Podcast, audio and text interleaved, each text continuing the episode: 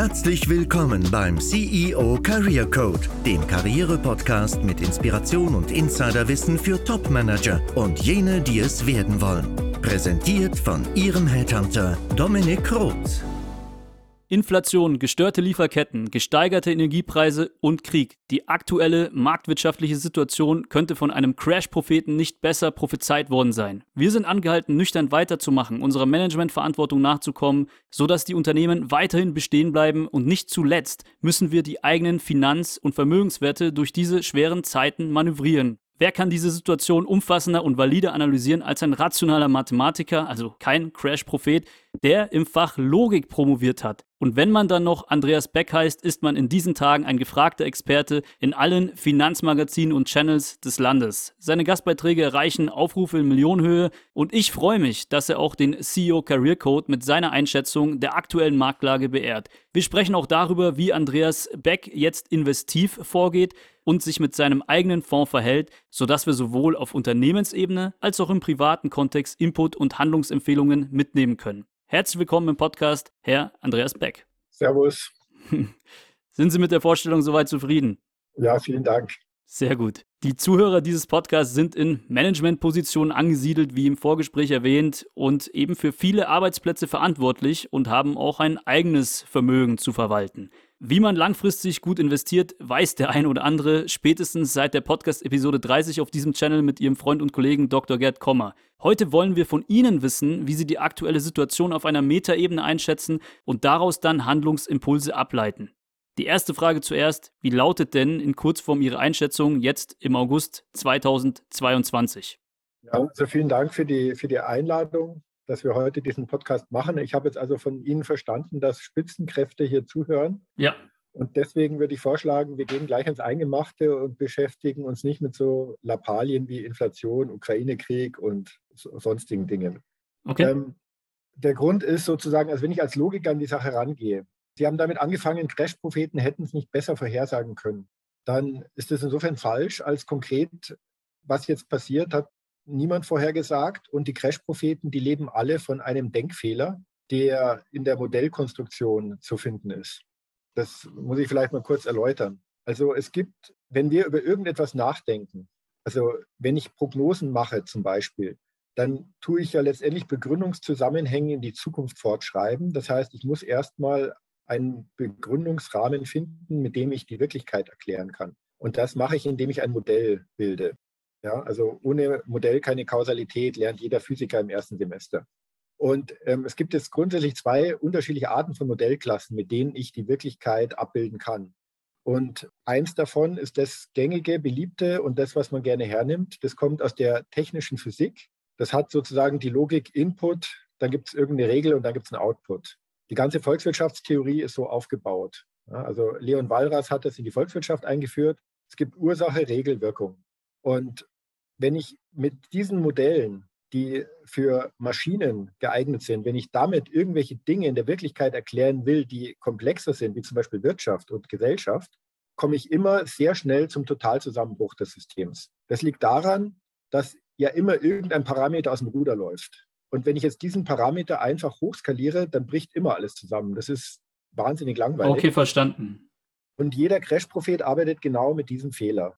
Und der Punkt ist, dass eben die Gesellschaft und die Wirtschaft, eigentlich jedes Unternehmen wie ein Organismus arbeitet und nicht wie eine technische Maschine. Und Organismen haben die Eigenschaft, dass nicht Input, Regel, Output gilt, sondern es gilt Input und dann denkt man nämlich erstmal drüber nach und konfiguriert sich neu.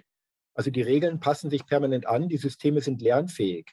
Das heißt, irgendwas läuft aus dem Ruder, dann gibt es Krisensitzungen, dann überlegt man sich, was man tun kann und man konfiguriert sich neu, um mit den Problemen umgehen zu können. Vielleicht darf ich da kurz einsteigen. Dann, deswegen kommt es dann immer doch nicht zum Totalzusammenbruch. Ja, vielleicht darf ich da kurz einsteigen. Also, wenn wir das jetzt auf meine Expertise und zwar den Arbeitsmarkt übertragen, dann konnte ich dasselbe beobachten. Man hätte ja auch gedacht, Ende, Mitte 2021, als dann wieder Lockdown-Zeit war, dass Unternehmen nicht weiter in Personal investieren, dass es große Hesitations gibt seitens Executives den Job zu wechseln aus Sicherheitsgründen. Das war nicht mehr der Fall. Also so Ende 2020 hat sich das abgeflacht. Das System, wie sie es nennen, hat gelernt, hat dazugelernt, es geht weiter. War ja auch im Aktienmarkt stetig irgendwie eingepreist. Naja, wie der Lockdown, wir hatten jetzt nicht einen 20% Decrease oder ähnliches. Und ähnlich war es übrigens auch im Arbeitsmarkt. Also kann ich da Ihnen voll zustimmen. Ich möchte jetzt auch nicht so auf diese Crash-Propheten rauf, äh, raus. Das war jetzt tatsächlich einfach nur eine Einleitung, ein Aufhänger. Ich wollte Sie aber damit nicht triggern. Im Gegenteil. Es sind ja genau das Gegenteil, deswegen habe ich Sie auch eingeladen. Ja, aber ich fand den Einstieg schon passend, weil mhm. letztendlich geht es darum, im Kern, was ist eine Krise? Ja, eine mhm. Krise ist Stress von außen, der das System stört. Und so ein Stress bei einem Automaten, bei einer Maschine, hat eine ganz andere Funktion wie Stress bei einem Organismus. Ja, beim Automaten, das Auto ist halt dann kaputt, äh, erledigt. Beim Organismus ist es so, dass der Organismus gezwungen ist, sich neu zu konfigurieren. Und alle Stressphasen in der Wirtschaft, die man sieht, sind immer nur Phasen der Anpassung. Und das sieht man auch jetzt so. Die hohen Energiepreise, die Inflation, Arbeitskräftemangel, also Fachkräftemangel zum Beispiel in Deutschland. Ja gut, wir müssen uns anpassen. Und alle Unternehmen arbeiten jetzt daran, sich anzupassen. Und in diesen Phasen der Unsicherheit sind dann auch die Finanzmärkte sehr turbulent. Aber man kann sich sicher sein, es wird nicht zusammenbrechen, weil die Leute sind nicht doof. Und dann hat man sich neu justiert und dann wird es weitergehen. Bedeutet, es wird weitergehen. Also Sie meinen jetzt, egal welcher Anker in diesem System jetzt gerade fragil ist, es gibt einfach andere, die das auch aufrechterhalten und eben diesen Lerneffekt im Sinne der Regelung, wenn ich das jetzt mal zusammenfassen müsste, was Sie, was Sie uns sagen. Also selbst Weltkriege hat das kapitalistische Wirtschaftssystem überstanden. Und das kapitalistische Wirtschaftssystem äh, lebt gerade davon, dass der Einzelne die Entscheidungsfreiheit hat, sich neu zu konfigurieren in Stressphasen. Das ist letztendlich der tiefere Grund, warum Planwirtschaften keine Chance haben. Aber der Kapitalismus, wenn man sich da die Daten anschaut und das ist nicht schlecht, sich eben die US-Wirtschaftsdaten anzuschauen, weil die am längsten dieses System schon relativ radikal betreiben. Gibt es immer wieder Störungen, aber selbst die heftigsten Krisen wie Weltkriege führen immer nur dazu, dass sich alles wieder äh, rekonfiguriert und nicht dazu, dass der Stecker gezogen ist und plötzlich steht alles still. Was genau kann man denn jetzt als Unternehmen kurzfristig, auf einer kurzfristigen Ebene daraus ableiten. Ja? Also ich meine, die Leute sind trotzdem mit Inflation konfrontiert. Sie sind trotzdem mit diesen gesteigerten Energiepreisen und vor allem auch der Ungewissheit der, der Energieverfügbarkeit überhaupt, ähm, auch was jetzt Gas angeht und so weiter. Damit müssen die ja jetzt auch hantieren, damit müssen die umgehen können. Wie schätzen Sie das Ganze ein? Also die Abhängigkeit der deutschen Wirtschaft von einem internationalen Warensystem ist gewaltig. Das ist gar mhm. keine Frage. Da geht es nicht nur um Gas und nicht nur um Energie. Da geht es auch um ganz einfache Dinge, um Nickel oder um andere Rohstoffe, die wir schwerpunktmäßig aus Russland beziehen, im Zweifelsfall aus China beziehen. Also Deutschland hat da einfach eine sehr schwache Position. Also meine Empfehlung wäre, dass wir uns einfach so verhalten sollten, wie man sich verhält, wenn man eine schwache Position hat. Und leider haben wir das Gegenteil gemacht. Ich meine, man muss sich einfach mal vorstellen, wenn jetzt Russland die Ukraine nicht überfallen hätte, dann würden jetzt alle Zeitungen voll damit stehen, dass man Katar boykottieren sollte, die WM, mhm. aus den und den Menschenrechtsverletzungen. Außerdem sollten wir sofort China boykottieren, wegen den Uiguren und so weiter. Also letztendlich äh, die Moralpolizei der Welt, dafür sind wir so unglaublich schwach aufgestellt in der Wirtschaft und so abhängig, dass uns einfach eine defensivere Rolle gut stehen würde. Aber darauf läuft es ja im Moment, glaube ich, auch ein bisschen hinaus. Also siehe den Kotau von unserem Wirtschaftsminister in, in Katar. Mhm. War ja noch undenkbar vom halben Jahr. Genau, was man auch sagen muss, das hatte ich mal von einem Philosophen gehört, also das Weiterdenken des Ganzen, wenn wir jetzt nicht mehr mit Despoten und mit moralisch verwerflichen Systemen ähm, Handel betreiben würden, dann würde es ja erst recht einen Krieg geben, weil sich Länder ausgeschlossen fühlen, die nach unseren Vorstellungen nicht moralisch handeln beispielsweise. Also man kann es gar nicht anders in einem kapitalistischen System abbilden, als letztlich einfach nur kapitalistisch und unmoralisch vielleicht auch gewissermaßen zu denken. Also das ist ja dann auch die, die Schlussfolgerung daraus, wenn wir sagen, Katar nicht mehr, das nicht mehr, das nicht mehr, Erdogan mag man ja auch nicht und so weiter, dann kommt man ja nirgendwo mehr zu Rande. Und dementsprechend gebe ich Ihnen da recht, das geht in diese Richtung. Jetzt sind wir von der Makroebene, denke ich, stimmen wir ganz gut überein. Wissen Sie, Zuhörer können jetzt hier sagen, so ein CEO von einem größeren internationalen Mittelständler, ja, der Herr Roth und der Herr Beck, die Berater, ja, die müssen ja hier jetzt nicht irgendwie äh, 1000 Mitarbeiter verantworten und wissen nicht, äh, die, sagen Sie mal, wie soll ich mit dieser kurzfristigen Drucksituation umgehen? Es hilft schon mal, so systemisch zu denken, sage ich jetzt mal, aber was, was können wir da noch mitgeben? Da denke ich, man kann keine allgemeinen Empfehlungen geben, weil es mhm. ist ja viel zu spezifisch. Also mhm. aus meiner Sicht des Portfolio-Managements bin mhm. zwar jetzt nicht für tausende Mitarbeiter verantwortlich, aber zumindest für zwei Milliarden verwaltetes ja, Vermögen. Ähm, aus meiner Sicht ist es so, dass das A und O ist, sich so breit aufzustellen, dass Dynamik der Wirtschaft einem hilft und nicht einem schadet. Als einzelnes Unternehmen ist es aber immer die andere Situation. Als einzelnes Unternehmen bin ich permanent in meiner Existenz gefährdet, eben gerade weil die Wirtschaft sich so dynamisch entwickelt und permanent neue Konkurrenz hochkommen kann und permanent Innovationsdruck und Kostendruck herrscht. Insofern ist für das einzelne Unternehmen die Welt definitiv immer rauer geworden, das ist gar keine Frage. Ja, dem kann man sich da auch nicht entziehen. Also da gibt es in dem Sinne nur Kämpfen. Kämpfen im Sinne von weiter investieren, im Sinne von sparen. Was, was würden Sie denn sagen, wenn Sie jetzt, Sie haben auch keine Glaskugel, das weiß ich, aber ich weiß, dass Sie zumindest schon viel vorhergesagt haben, was ich zumindest verfolgt habe, die letzten eineinhalb Jahre, schon vieles eingetroffen, ein bisschen später, ein bisschen früher. Timing ist ja sowieso nie eine Marktstrategie, aber zumindest dass du also verschiedene Strömungen zu sehen und dann daraus abzuleiten, was, wie, inwiefern kann sich das dann manifestieren in der Wirtschaft, das haben sie doch schon ganz gut hinbekommen, kann man sagen. Ja. Das heißt, ähm, wie nüchtern würden Sie denn da rangehen als CEO? Also mein Erfolg basiert schon darauf, dass ich mich eben unabhängig mache von so Einzelprognosen. Ich habe keine Ahnung, ob Bayer und BASF in Zukunft erfolgreich sein werden. Ich ja. hoffe es zwar, weiß es nicht. Also das, was wir da an Datenanalyse betrieben haben, und wir haben uns zum Beispiel mal mit der Frage auseinandergesetzt, Deutschland ist ja sehr stark bei den Hidden Champions, also Mittelständler, die Weltmarktführer sind in ihrem Segment oder unter den Top 3. Warum kommen da Unternehmen in Probleme? Warum verlieren sie die Position? Warum gehen sie vielleicht sogar irgendwann insolvent? Dann liegt das immer daran, dass Forschung und Entwicklung vernachlässigt wurde. Trifft jetzt natürlich nur auf die produktive Industrie zu, aber ich glaube, das ist einfach diese Dynamik, ist halt auch gerade jetzt wieder mit den ganzen grünen Technologien, ähm, wenn wir uns anschauen, wie schätzen wir die Zukunft der deutschen Wirtschaft ein, dann orientieren wir uns nicht an irgendwelchen Nachhaltigkeitsratings, die jetzt CO2-Moleküle messen, sondern dann orientieren wir uns daran, wie stark die Patentpipelines der Unternehmen sind, was grüne Technologien angeht. Und ich glaube, das ist so die beste Lebensversicherung, die man als Unternehmen haben kann, hier nicht zu sparen. Okay, das ist doch schon mal ein ganz valider Tipp. Ähm, wenn man das auf einer Metaebene betrachtet, ist Ihnen das immer in Ihrer Arbeit aufgefallen. Okay, mhm, verstanden. Wie geht man jetzt mit diesen, also ich meine, Energiepreise kann man sich vorab sichern und so weiter. Wie schätzen Sie das ein? Wird das wirklich noch dahingehend krachen oder sagen Sie, da können wir etwas, sehen Sie etwas beruhigter in die Zukunft? Ich glaube, der Aktienmarkt jetzt aktuell zum, zum Zeitpunkt unserer Folge hat ja auch jetzt äh, war jetzt auch zum ersten Mal, glaube ich, wieder steigend, wenn ich das richtig beobachtet habe. Ich schaue da nicht jeden Tag rein, aber das war so meine laienhafte Beobachtung. Es hat ja auch dann immer, ist ja auch eine Art Frühindikator, oder? Die Börsen preisen ja nur Informationen ein und keine Ereignisse. Da ist es schon sehr interessant an den Börsen zu sehen, dass wir noch vor zwei Monaten eine Phase hatten, wo kleine negative Informationen ausreichen, dass es gleich wieder deutlich bergab geht. Und jetzt sind in den letzten vier Wochen die Kursen wieder, wieder gestiegen. Sie haben sich erholt, obwohl es eigentlich nur negative Nachrichten gab. Ähm, das ist schon immer bemerkenswert. Ich würde sagen, wenn man das so ganz abstrakt betrachtet, die Lockdowns in China scheinen sich zu entspannen. Da scheint die Politik etwas toleranter zu werden, ohne dass ich das jetzt weiter prognostiziere.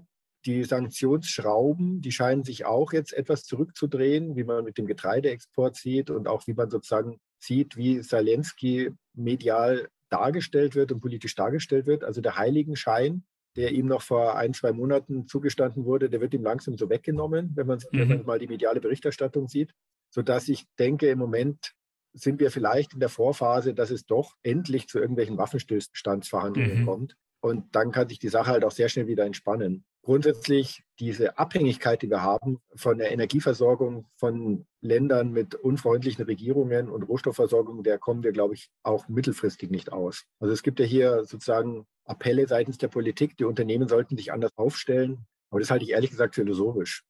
Ja, ich habe auch Unternehmen, die beispielsweise in der Industrie sind, in der sehr viel Energie verbraucht wird, was man gar nicht denkt. Zum Beispiel auch ein Glasindustrieunternehmen, Glasherstellung ähm, was ja extrem nachhaltig im, vom Produkt her ist. ähm, wenn wir jetzt darüber sprechen, aber eben in der Herstellung schon einen hohen Energieverbrauch impliziert, dass man dann irgendwie erwartet, man sollte sich da zurückziehen, von Russland anders aufstellen. Ich meine, meines Erachtens ist es nicht primär erstmal die Aufgabe eines Unternehmens, sich diese Fragen ständig zu stellen, sondern einfach für Arbeitsplätze zu sorgen, letztlich auch wirtschaftlich profitabel zu wirtschaften und alles andere wäre Aufgabe der Politik gewesen und auch meine reißerische These mit lieber mit unmoralischen Despoten äh, zu kooperieren. Das ist natürlich nicht meine Meinung. Das andere Extrem wird ständig medial äh, getrieben, ja, dass man davon abkehren soll. Sie sagten auch beispielsweise Katar und so weiter. Das ist so eine Art Doppelmoral, die uns einfach nicht weiterbringt. Deswegen war das auch so eine steile These von mir, die ja nicht meine Überzeugung widerspiegelt. Aber das ist schon etwas, äh, ich finde, wir müssen einfach unterscheiden, was ist unternehmerische Verantwortung und was ist politische Verantwortung in erster Linie. Und ich finde, das, das findet, wenn dann, also dieses Blaming, in Deutschland hat man es auch gut hinbekommen, an allem ist immer die Wirtschaft schuld oder irgendwelche Reichen, irgendwelche Unternehmer und so weiter, aber die Politik irgendwie nicht. Ja, also es ist so zumindest meine Wahrnehmung als junger Mensch, äh, wie ich auch in diesem System groß geworden bin, dass man vor Politikern sehr, sehr, ich sag jetzt mal, da hält man sich eher zurück. Mit Kritik jetzt nicht mehr so seit der Corona-Phase, aber davor war das schon lange so zu sehen. Ich weiß nicht, wie Sie das wahrnehmen. Ich bin ja damit konfrontiert, dass die Menschen häufig eine irrationale Angst haben vor dem Aktienmarkt. Ja, stimmt. Und dann versuche ich denen zu erklären, dass sich Geld ja sowieso nicht vermehrt. Die einzige Art und Weise, wie sich Geld vermehrt, ist, dass ich es der Wirtschaft als Produktivkapital zur Verfügung stelle und dann an den Erträgen partizipiere. Es gibt keine zweite Variante. Und deswegen ist es das Effizienteste, ich mache es gleich und gehe direkt in die Unternehmen mit Eigenkapital. Wenn man es sagt, ja, aber ich habe den Staat und der Staat, auf den verlasse ich mich, ich nehme lieber eine staatlich garantierte Rente, dann bei genauerer Betrachtung, der Staat lebt ja auch nur von seinem Steuermonopol, mit dem er die Erträge der, der Wirtschaft abgreift. Also alle, auch die Immobilienbesitzer leben davon, dass die Leute einen Lohn bekommen und ihre Miete zahlen können. Also wir hängen sowieso an der Wirtschaft und eigentlich mhm. sollten wir die Wirtschaft jeden Tag feiern. Und dass die immer so in den Schatten gestellt wird, das finde ich natürlich auch total unsäglich und das sehe ich halt dann auch an der Haltung, die viele Menschen dem Aktienmarkt gegenüber haben. Das ist ja die eine Seite. Die andere Seite, ohne jetzt dazu sehr abzudriften, ist, was die mich schon immer verwundert, dass man auch in Staatsdienste immer so ein hohes Vertrauen setzt. Also wenn ich beim KVR bin, habe ich jetzt nicht das Gefühl, dass da effizient gearbeitet oder auch gewirtschaftet wird. Und trotzdem hat man in Deutschland noch immer dieses Urvertrauen und Urmisstrauen zugleich. Vielleicht ändert sich das mit der Zeit, aber gerade eben merken wir schon, dass vor allem Unternehmen, die wirklich jetzt durch eine Corona-Krise, ich nenne es jetzt mal so, wie es auch viele wahrnehmen, getrieben worden sind, dann mit der Ukraine-Situation zu tun hatten, damit konfrontiert waren, Lieferengpässe, ich habe ja alles gerade auch nochmal aufgelistet in der Einleitung, dass man doch eigentlich sieht, dass hier von der Politik wenig kam, ja, und gleichzeitig aber sehr, sehr viel Eigenverantwortung in die Unternehmen gesteckt worden ist. Und ähm, ich hoffe, dass daraus die eine oder andere Lehre ziehen. Ja, es sollte jetzt nicht die Konsequenz sein, dass wir jetzt dann der Politik äh, alles Positive am Ende wieder zuschreiben. Da würde ich jetzt sagen, das muss man in zwei Ebenen teilen. Wir können gar nicht hoch genug schätzen, dass wir in einer Gesellschaft leben. So viele gibt es da nämlich nicht davon. Ja, richtig. Dass wir in einer Gesellschaft leben, wo ich mich darauf verlassen kann, dass ein Polizist nicht bestochen wird und ein Richter und ein Staatsanwalt. Ist auch richtig. Und äh, ich kann mich auch darauf verlassen, dass mich eine Krankenschwester gut bedient im Krankenhaus, selbst wenn ich Kassenpatient bin und kein Kuvert übergebe. Und da gibt es wenige Gesellschaften. Also insofern die Staatsbedienstete, da ist schon auch sehr viel Idealismus und da muss man wirklich dankbar sein, dass Leute diesen Job machen. Mhm. Und da ist das Vertrauen in jeder Hinsicht gerechtfertigt. Da sollte man sogar dankbar sein. Aber die Politikerkaste. Also Sie unterscheiden nochmal die Beamten untereinander, die jetzt diejenigen, die sich jetzt äh, in der Inflation ihre Gehälter erhöht haben und die anderen. Ja, also ich würde ich würd sagen, da unterscheiden die Menschen auch sehr genau. Also ich glaube, die mhm. Politiker haben keinen hohen Stellenwert mehr in ihrer Glaubwürdigkeit. Das hat aber nichts zu tun mit denen, die operativ den Laden am Laufen halten. Ja, gut differenziert. Ist richtig. Wenn wir jetzt nochmal darauf eingehen, diese Urangst vor der Börse, vor dem Aktienmarkt und vor dem Investieren, was machen Sie denn aktuell mit Ihrem Portfolio, wenn Sie zwei Milliarden verwalten? Also sagen Sie jetzt, äh, jetzt ist die Zeit zum Investieren, genau jetzt äh, fließt das Blut in den Straßen, gibt es doch diese ganzen Sprüche. Wie sehen Sie das denn? Ob ich in einer Krise gut davonkomme, entscheidet sich immer vor der Krise. In der Krise kann man eigentlich nur noch was falsch machen. Das heißt, was muss ich tun vor der Krise? Ich muss so breit streuen, dass es mich nicht umhaut, wenn die Wirtschaft wieder in eine Phase der Restrukturierung gezwungen wird über einen äußeren Schock. Also ich muss über alle Länder gehen und über alle Branchen und möglichst breit streuen. Das machen wir so exzessiv wie möglich. Wir sind in über 8600 Unternehmen investiert. Und das Zweite ist, ich muss einfach akzeptieren, dass Krisen normal sind in der Wirtschaft und nicht alles auf eine Karte setzen. Dafür halten wir eine Investitionsreserve vor in zum Teil negativ verzinsten Anleihen in der Vergangenheit, Schweizer Frankenanleihen und so weiter. Die halten wir nur vor, dass wir in der Krise dann die Aktienquote hochziehen können und der Witz an der Geschichte ist sozusagen, dass der beste Indikator für die langfristige Rendite, also für den Erwartungswert eines Portfolios, sind die Kapitalkosten der Unternehmen. Ja? Denn die Rendite beim Anleger, die fällt ja nicht vom Himmel, sondern das sind ja letztendlich die Kapitalkosten der Unternehmen. Und in Krisen schießen die in die Höhe und da ist es dann besonders attraktiv, liquide zu sein und Kapital zur Verfügung zu stellen. Und dafür brauche ich dann kein Prognosemodell. Wir haben da verschiedene Regimes. Wir sind jetzt im Regime Eigenkapitalknappheit, nennen wir das. Das heißt, wir sind in der Krise und haben die Aktienquote vor einem Monat hochgezogen. Und wenn die Krise eskaliert, dann ziehen wir sie noch auf 100 Prozent. Und wenn sie sich jetzt weiter entspannt und die Aktienmärkte wieder zu ihren Höchstkursen zurückkehren, dann gehen wir wieder auf normal zurück. Okay, verstanden. Mhm. Ah. Ganz langweilig. Ganz langweilig. Also gar keine Geheimtipps dabei. Dann auch für den einzelnen Cash-Reserve ja, und einfach sich Zeitpunkte abpassen, wo man sagt, jetzt investiere ich nochmal nach und so weiter, ausgehend natürlich von dem Credo, dass sich alles wieder erholt, weil es weitergehen muss, selbst in einem Weltkrieg. Das funktioniert nur, wenn ich vorher wirklich breit genug streue. Es funktioniert nur, wenn ich in der Investitionsreserve keine ausfallgefährdeten Anleihen habe, sondern wirklich das nehme, was dann auch super verkaufbar ist in der Krise. Und es funktioniert nur, wenn ich auch ein System im Hintergrund habe, welches mir anzeigt, wenn wir in der Krise sind. Das ist alles mhm. kein Hexenwerk, aber welches ist Ihres? 20 Prozent vom Allzeithoch in den letzten Jahren, oder? 20 äh, Prozent ist der Mindesteinbruch vom letzten All-Time-High. Okay. Mhm. Vorher haben wir sowieso keine Krise. Und wenn wir das haben, dann schauen wir uns eben noch andere Dinge an, wie die Volatilität an den Märkten, die ist für Institutionelle relevant. Mhm. Und ähm, noch die Risikoprämien am Anleihenmarkt. Und dann wird die Krise angezeigt. Haben Sie eigentlich auch mit viel mit Treasury-Managern zu tun aus Unternehmen, die Sie irgendwie beauftragen oder die Sie um Rat fragen? Das ein oder andere Krisenprojekt haben wir, wenn da was schiefgelaufen ist. Ah, okay. Aber so. in normalen Phasen, wenn alles normal läuft, werden wir da von der Geschäftsleitung nicht hinzugenommen. Okay. Also wir sind Wertpapier, wir sind Aktien äh, sozusagen vom Schwerpunkt und das ist was anderes als dieser Treasury-Zinsmarkt, in, in dem es da. Okay, verstanden. Mhm. Wie ist es mit den verschiedenen Asset-Klassen? Also wir sprechen jetzt sehr viel über Aktien, Immobilien. Habe ich so, wir sind ja beide in München lebend, habe ich so den Eindruck, naja, Zinsen sind extrem gestiegen, Immobilienpreise nicht im ähnlichen Verhältnis gefallen. Also es ist ziemlich schlecht jetzt dort zu investieren, ohne Hinblick auf die Zukunft jetzt, aber jetzt nur aktuell vom Gefühl her. Gold. Ja, das ist aber normal. So weiter. Der Immobilienmarkt ist träge. Das Erste, was mhm. passiert, ist, dass die Umsätze einbrechen. Und die Umsätze sind schon eingebrochen. Die Verkäufer kriegen ihren Preis nicht mehr die Käufer sind eben nicht bereit, den Preis zu zahlen, aber die Verkäufer gehen auch noch nicht runter mit dem Preis. Das ist, kann es noch ein halbes Jahr dauern. Und was passiert dann? Ich glaube, dass die Immobilien 30 Prozent zu teuer sind. Das glaubt auch die Bundesbank in ihren Studien und die hält sich eigentlich immer recht neutral.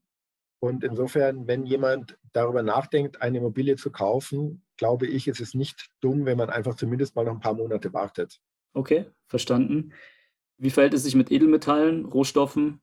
Ja, Edelmetalle sind nicht prognostizierbar in irgendeiner Hinsicht, weil die haben keinen Cashflow, den sie produzieren, an dem ich mich orientieren kann. Bei Immobilien kann ich mir anschauen, was ist die durchschnittliche Mietrendite bei Eigentumswohnungen in München und kann das ins Verhältnis setzen mit den Fremdkapitalkosten, wenn ich es finanziere. Und dann sehe ich ein Missverhältnis. Gold produziert ja nichts. Was soll ich als Basis nehmen? Kein Mensch weiß, was in einem Jahr jemand bereit ist, für Gold zu zahlen oder nicht zu zahlen. Deswegen sind wir da einfach auch neutral. Mhm. Und Rohstoffe sind sowieso ein eigenes Thema. Rohstoffe kann ich ja gar nicht investieren. Das ist ja so ein Anlegermärchen. Ja, ich kaufe, also das ist, für mich ist das wirklich ein unschönes Spiel, was da gespielt wird. Weil ähm, die Anleger, den Privatanlegern wird gesagt, sie sollten einen Rohstoffindex kaufen als Beimischung ins Portfolio und dann haben sie also sozusagen ein Future auf Öl und ein Future auf Schweinehälften und sonst was. Und der, der sozusagen dieses Bezugsrecht verkauft hat, weiß, dass ich als Anleger das gar nicht einlösen kann weil ich kann ja das Öl gar nicht in Empfang nehmen, sondern der, der mir dieses Bezugsrecht verkauft hat, weiß, dass ich es vor Fälligkeit verkaufen muss und ein neues Bezugsrecht mit neuer Laufzeit kaufen muss. Okay. Und ich bilde mir ein, dass man das sehr stark im Pricing sieht. Auf das der Short-Seite sind nur die Profis und auf der Long-Seite sind die Privatanleger. Okay, danke für den Einblick nochmal, so gegen Ende. Ein lustiges Spiel. Also ich habe es ein bisschen überspitzt formuliert. Ja, ja, aber so aber ist es verständlich und nachvollziehbar. Es ist hm. letztendlich ein, ein, ein ganz heißes Eisen, dieser Rohstoffmarkt. Also einfach Credo, weiterhin investiert bleiben, nicht ins äh, fallende Messer greifen, glaube ich, heißt es auch. Im Gegenteil, sich einfach Zeitpunkte ähm, selbst setzen, wann man einfach nachinvestiert und daran glauben, dass selbst ein Weltkrieg das System nicht aus den Angeln reißt und ähm, daran bleiben, Cash-Reserve vor der Krise haben und so weiter. Ich meine, das sind schon mal auch konkrete Tipps. Oder ehrlich gesagt auch eine recht beruhigende Haltung und ich kann einfach nur bestätigen, dass Andreas Beck sich jetzt nicht äh, von Emotionen irgendwie treiben lässt oder von guter Hoffnung. Im Gegenteil, recht kritisch an Dinge rangeht und das wirklich jetzt ja eine logische, rationale Folge war. Deswegen, wie kann man denn mit Ihnen in Kontakt treten? Was bieten Sie denn für einen Service? Naja, also direkte Anlageberatung und Portfolio-Management bieten wir nur für professionelle Gegenparteien. Aber man kann Portfolios von uns beziehen, zum Beispiel das Global Portfolio One. Kann man googeln, findet man die Wertpapierkennnummer. Gibt es auch eine institutionelle Tranche ab 5 Millionen. Oder das X-Trackers Portfolio ETF, den äh, steuere ich seit 2008. Das ist ein Mischportfolio mit 50 Aktien, 50 Renten im Schnitt. Ähm, also es gibt halt verschiedene Portfoliolösungen, die sind öffentlich verfügbar und ähm, in der direkten Beratung sind wir nur für professionelle Gegenparteien äh, da. Ich verlinke mal die Website dazu, damit habe ich mich nämlich auch schon mal auseinandergesetzt in den Show Notes. Und deswegen erstmal vielen Dank, Herr Beck, für das gute Gespräch und ja, vielleicht bis zu einem nächsten Mal. Ja, vielen Dank.